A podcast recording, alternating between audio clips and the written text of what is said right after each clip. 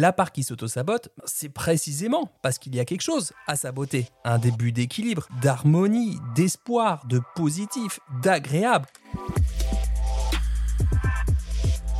Bonjour à toutes et à tous, merci de prendre le temps d'écouter Dans la poire, c'est Charles Brumeau, diététicien. Abonnez-vous et mettez un commentaire pour que ce podcast reste gratuit et accessible à toutes et tous. Dans cet épisode, j'aimerais vous parler des mécanismes d'auto-sabotage qui peuvent intervenir lorsqu'on souhaite composer ses assiettes de manière équilibrée, prendre soin de sa santé, se remettre au sport ou perdre du poids.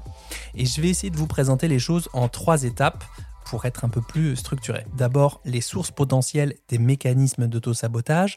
Ensuite, je prendrai un cas précis, similaire à une personne que je ne nommerai pas. Ensuite, je vous montrerai des pistes d'action concrètes pour désamorcer ces mécanismes. J'espère que vous êtes prêts et que vous écoutez attentivement parce qu'on a du boulot.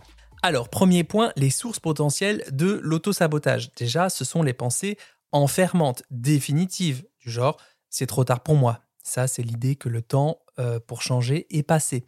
Je ne mérite pas d'être heureux. Une conviction profonde que le bonheur est réservé à d'autres personnes. Les autres sont mieux que moi. Comparer constamment sa vie à celle des autres et se trouver euh, déficient, je ne peux changer. Le sentiment d'être irrémédiablement figé dans ses habitudes ou son caractère. Ou si je change, je perdrai mes amis ou ma famille, ça c'est la peur de l'isolement en cas d'évolution personnelle je vais échouer, c'est sûr, donc pourquoi essayer? Et là, on reconnaît l'anticipation de l'échec comme une fatalité inévitable. Pour apprendre à déminer ces pensées, je vous conseille la lecture du chapitre Moi, c'est tout ou rien, je suis comme ça, à la page 130 si mes souvenirs sont bons, qui est tiré du livre Le service après-vente de l'alimentation aux éditions First, qui a été écrit par votre serviteur Charles Brumeau. Et je continue sur les mécanismes. Il y a le perfectionnisme, la recherche d'une perfection inatteignable peut mener à une procrastination ou un évitement des tâches par crainte de ne pas répondre aux standards élevés qu'on s'est fixé soi-même, en fait. Ce perfectionnisme peut être différencié en perfectionnisme socialement prescrit, donc lié aux attentes perçues des autres, ou en perfectionnisme autodirigé, lié à ses propres attentes personnelles qui sont un petit peu rigidifiantes. Il y a aussi les schémas d'attachement insécures, des schémas d'attachement formés dans l'enfance qui peuvent influencer la façon dont on gère les relations et les défis à l'âge adulte et qui peuvent mener à des comportements d'autosabotage dans les relations pro ou perso. Citons aussi le manque de conscience de soi ou plutôt euh, une méconnaissance de ses propres valeurs, de ses besoins, de ses désirs qui peut amener à prendre des décisions qui ne sont pas alignées avec ce qui est véritablement important pour soi, peut conduire à la frustration et à l'auto-sabotage. Je ne fais pas plus long sur ce point qui n'était euh, clairement pas exhaustif, je précise, et je passe à la suite, un cas patient un petit peu plus précis. Retrouvons euh, Elena, par exemple, pour celles et ceux qui ont suivi la semaine dernière. Eh bien, on était en train de parler des pensées enfermantes. On parlait des petites habitudes à mettre en place. S'hydrater, bouger son corps, prendre ses médicaments. Et comme nous toutes et tous, ou presque, il y avait ce type de phrase qui revenait en boucle. Tout ça, ça sert à rien, tu seras toujours grosse et de toute façon, quoi que tu fasses, tu n'y arriveras jamais, tu es irrécupérable, c'est trop tard. Bon là, vous avez remarqué la, force du critique intérieur, hein, qui est assez, euh, assez dure, assez balèze, assez euh, définitive. Et en discutant, Elena s'est rappelé un événement qui l'a assez marqué dans son adolescence. Elle était avec sa maman en train d'essayer des vêtements dans un magasin et pendant qu'elle essayait ce vêtement, sa mère, qui était avec elle dans la cabine, pose sur elle un regard euh, triste. Mais vraiment euh, triste. Et elle lui dit Qu'est-ce que t'es abîmée, ma petite chérie? Et vraiment, en tant qu'ado, ben, Elena, elle a lu la tristesse infinie, une tristesse infinie dans les yeux de sa maman. Et ce qu'elle a retenu, c'est aussi l'aspect définitif avec ce terme-là, abîmé. Et elle a trouvé ça horrible, cette euh, expression, ce regard aussi. Pour elle, ça a été genre, ben, c'est trop tard, ton corps, il est abîmé. Elle a trouvé ça horrible et en même temps injuste parce qu'elle me disait, mais En fait, abîmer, c'est comme une cicatrice. C'est comme si mon corps était brûlé, que ça repartira jamais, alors qu'en fait, ben, mon corps, il est juste plus gros que les autres corps. Mais quand je me regarde, je pleure pas de mon corps. Et ce qu'on a fait ensuite en consultation et comment on a pu reparler à cette adolescente en colère, ben ça, ça lui, appartient, mais je vais revenir plutôt à, à l'essence de cet épisode, l'auto-sabotage.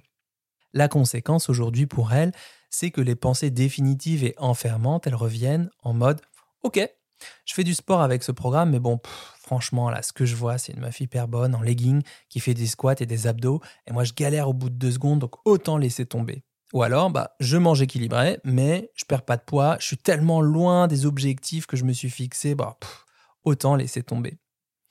Et là, vous couplez ces pensées enfermantes et définitives au fonctionnement global du cerveau, qui est hacké aux récompenses immédiates et certaines, comme ben, au hasard scroller sur son téléphone, regarder une série, manger quelque chose de sucré, plutôt qu'aux éventuels bénéfices long terme, comme faire ce qu'il faut pour améliorer son sommeil, sa santé, sa mobilité, réguler son poids.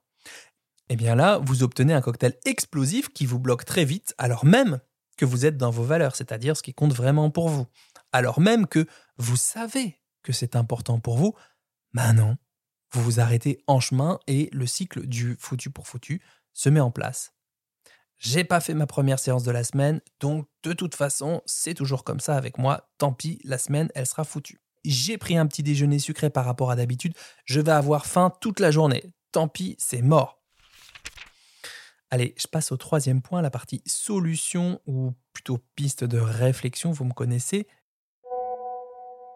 Comment en finir avec le fini ton assiette? Faut-il mélanger céréales et légumineuses au cours du même repas? Que manger avant un effort intense? Oh, J'aimerais bien des petites recettes équilibrées, la prête en moins de 10 minutes. Et si je me fichais la paix avec la nourriture?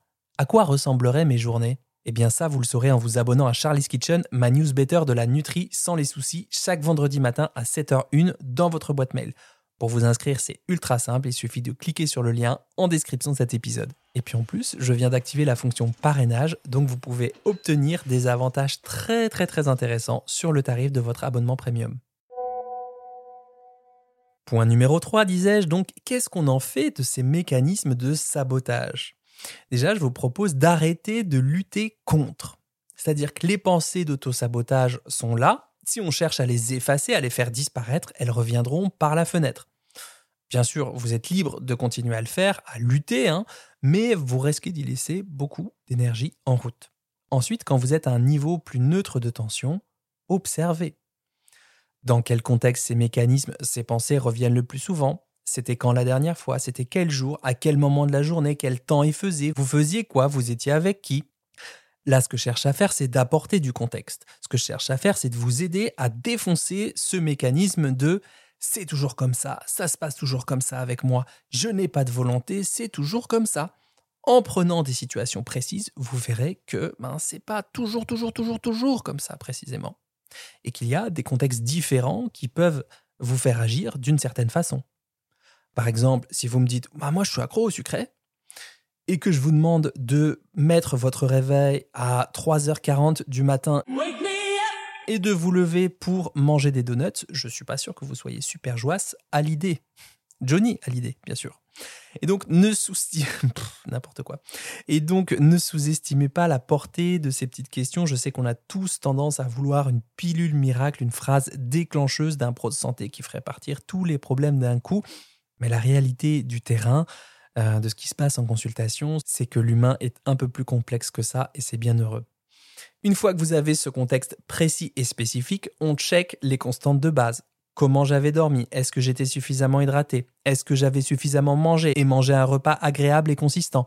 À combien d'heures je me trouve de mon dernier repas? Quel est mon niveau de faim? De 1 à 10 Là, l'idée, c'est de discriminer. Est-ce que j'ai mangé trop de chocolat parce que j'étais en déficit énergétique ou parce que je cherchais un peu de réconfort? Ou les deux. Enfin, peut-être qu'on peut faire un pas de côté et visualiser que vous avez plusieurs parts en vous.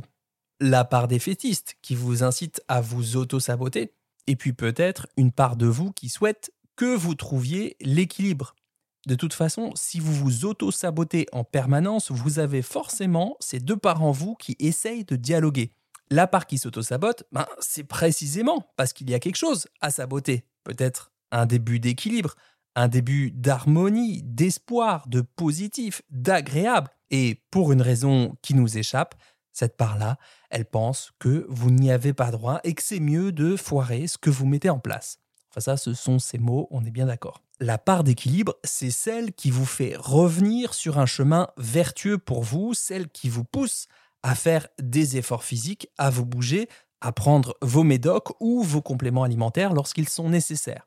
Ok, elle peut aussi être un peu là pour vous mettre un coup de pied aux fesses de temps en temps, mais au final, ce qu'elle cherche, c'est que vous vous remettiez en mouvement vers des habitudes de vie qui sont profondément bonnes pour vous.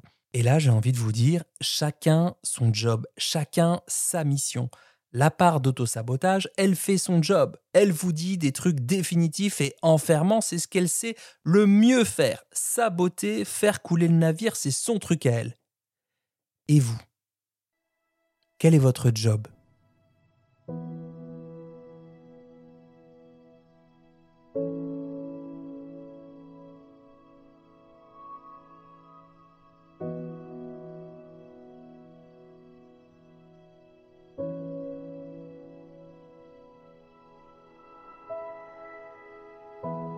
Quel est votre job? Qu'est-ce que vous allez faire ce soir, demain, dans une semaine, un mois, un an Qu'est-ce que vous pouvez faire en présence? Et j'allais même dire malgré cette part d'auto-sabotage pour continuer à garder le cap, naviguer, souffler dans la voilure. Votre job, et c'est une suggestion, une invitation, ça pourrait être de se dire, tiens, la prochaine fois que j'ai ce type de pensée qui me démarre. Vous savez, un peu comme quand il y a une bagarre de rue qui éclate, il y a des gens qui démarrent d'autres gens. Bah là, c'est un peu pareil. Quand ces pensées me démarrent, quand elles débarquent, quand elles font s'activer en moi tel ou tel organe, telle ou telle émotion, qu'elles m'empêchent de prendre soin de moi, qu'est-ce que j'aimerais faire? Qu'est-ce que je pourrais faire de différent la prochaine fois? Qu'est-ce que qu'est-ce que je me souhaite au fond? Ok, ok, ok, j'ai mes vieux schémas qui reviennent, ok. Je les vois, je les observe, ils sont là, malgré moi.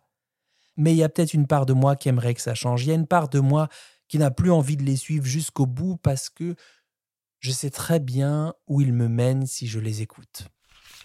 Voilà, c'était un épisode court et intense, très lié à notre rapport à l'alimentation, assez psychonute, mais avec du concret. En tout cas, c'était ma promesse, c'était mon souhait. Sentez-vous libre de me dire en commentaire de cet épisode si ce format vous plaît. Hein. J'ai essayé de le structurer un peu mieux que d'habitude en trois états.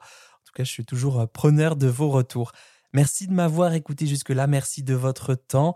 Abonnez-vous à Dans la poire autant qu'à Charlie's Kitchen, la newsletter pour mieux manger sans trop se prendre la tête. Et quant à moi, je vous dis bel appétit de vivre et à très vite pour un nouvel épisode de Dans la poire.